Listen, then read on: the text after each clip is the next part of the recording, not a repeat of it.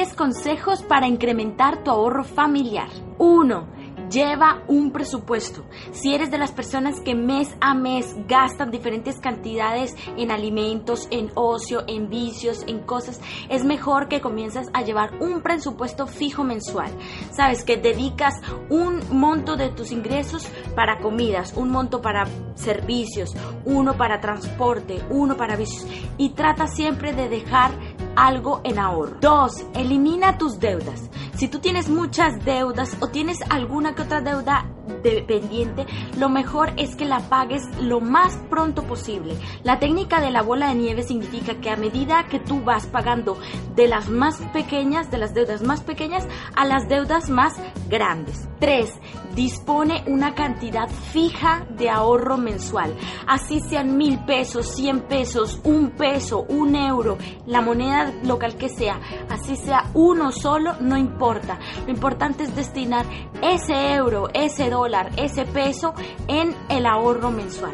¿Por qué? Porque así no, no es tanto por la cantidad de dinero que tú adquieres mensualmente, la cantidad de dinero que tú ahorras mensualmente, sino que generas el hábito de ahorrar. Y ese hábito es muy importante.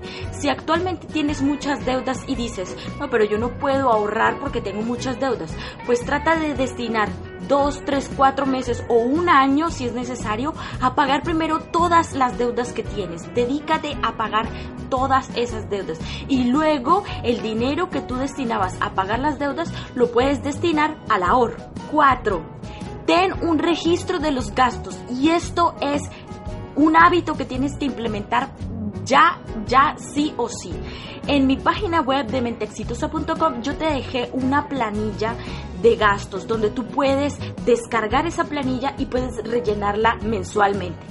Gastos varios, gastos fijos, no importa. Lo importante es que tú escribas todos los gastos que tienes en el mes.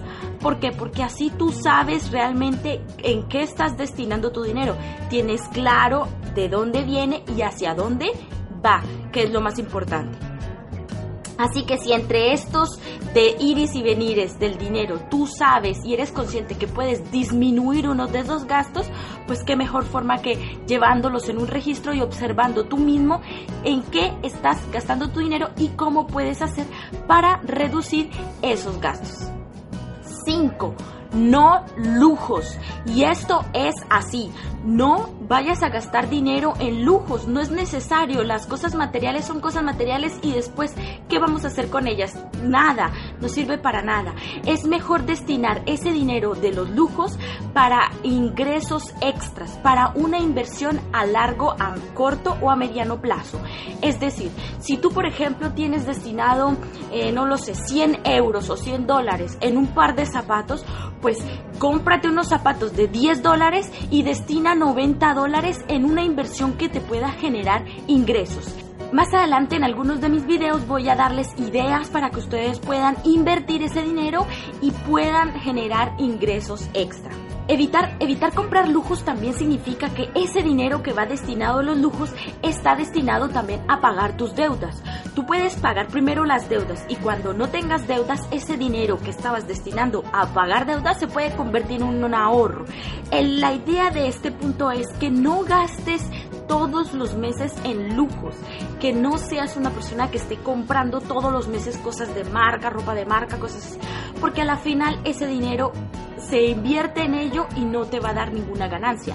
Es preferible guardar dos, tres meses un dinero que estaba destinado a un ahorro y se convierta ese dinero en una inversión que pueda generarte más ingresos, más ganancias y de que de esas ganancias puedas invertir, puedas comprar esos artículos de lujo que tanto te gustan.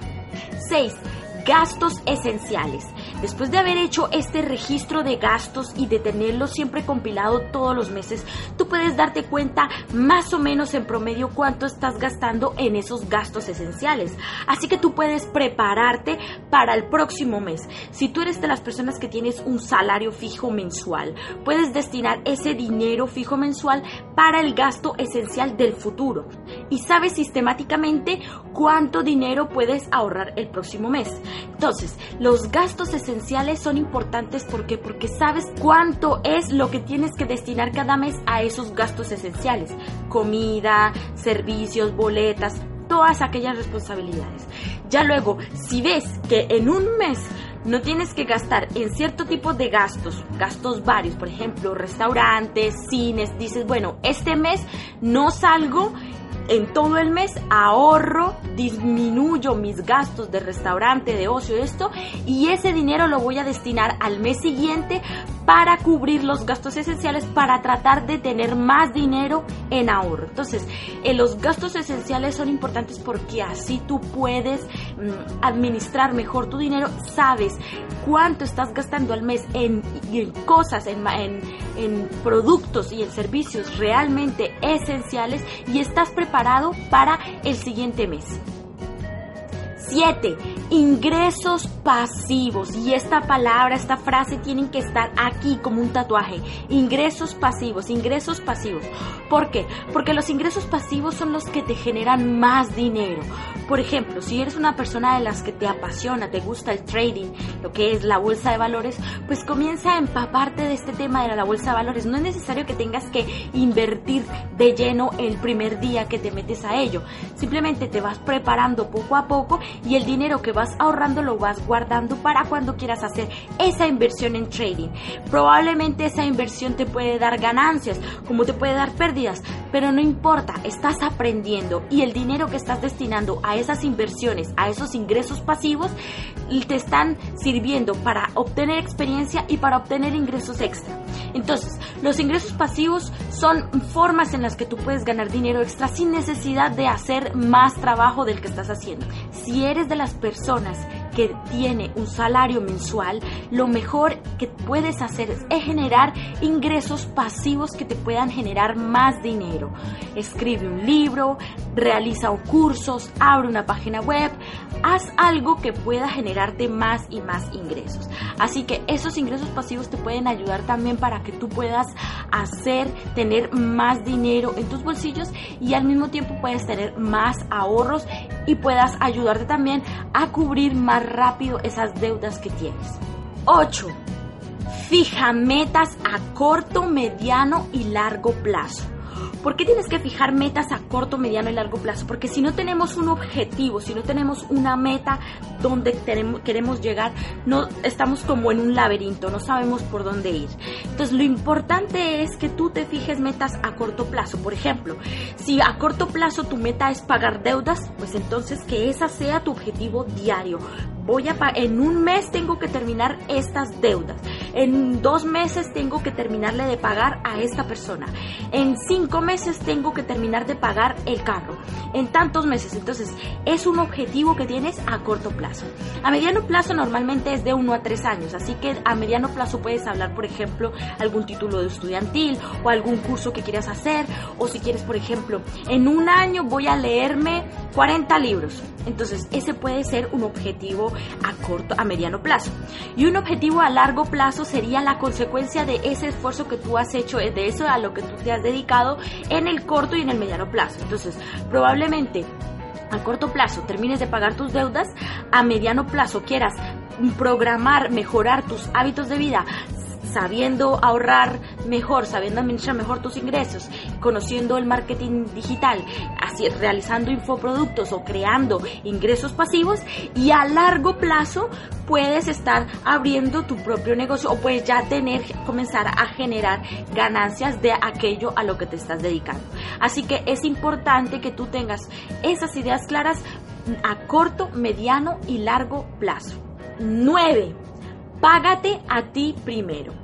Tú me dirás, no, pero yo cómo hago para pagarme a mí mismo si tengo que primero pagarle al otro, tengo esta deuda, tengo que pagar esto, tengo que pagar aquello, tengo que pagar todo. Hay muchas formas de pagarte a ti mismo. Te puedes pagar con satisfacción, con la satisfacción de estar haciendo algo que te gusta, te puedes pagar con el tiempo que le estás dedicando a algo, a eso que te gusta, o también te puedes estar pagando a ti mismo monetariamente. Si tú eres de las personas que económicamente no está bien, que tienes alguna deuda que pagar y sobre todo que tu objetivo ahora a corto plazo, a corto y mediano plazo es pagar deudas, no te puedes pagar a ti mismo económicamente porque tienes que destinar ese dinero tanto a las cosas diarias, a los gastos fijos mensuales, así como también al ahorro y a tus deudas.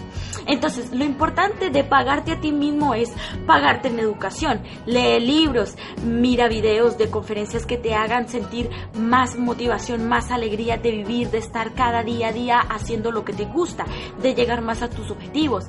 Descubre cuál es tu don natural, mira a ver a qué, eh, eres bueno y cómo puedes convertir ese talento natural en una oportunidad de, de ingreso, de ingreso monetario así como también pagarte a ti mismo con el tiempo que estás dedicándote. O sea, estás dedicándote realmente el tiempo valioso a ti, a estudiar, a mm, crecer como persona, a crecer intelectualmente. Entonces, dedicarse, pagarse a, sí mismo, no significa siempre de pagarse sinónimo de moneda, sino que págate a ti mismo también en ser feliz, en estar con las personas que, que quieres estar, en hacer lo que te gusta y en ser sobre todo esa persona que quieres ser. Así que págate a ti mismo.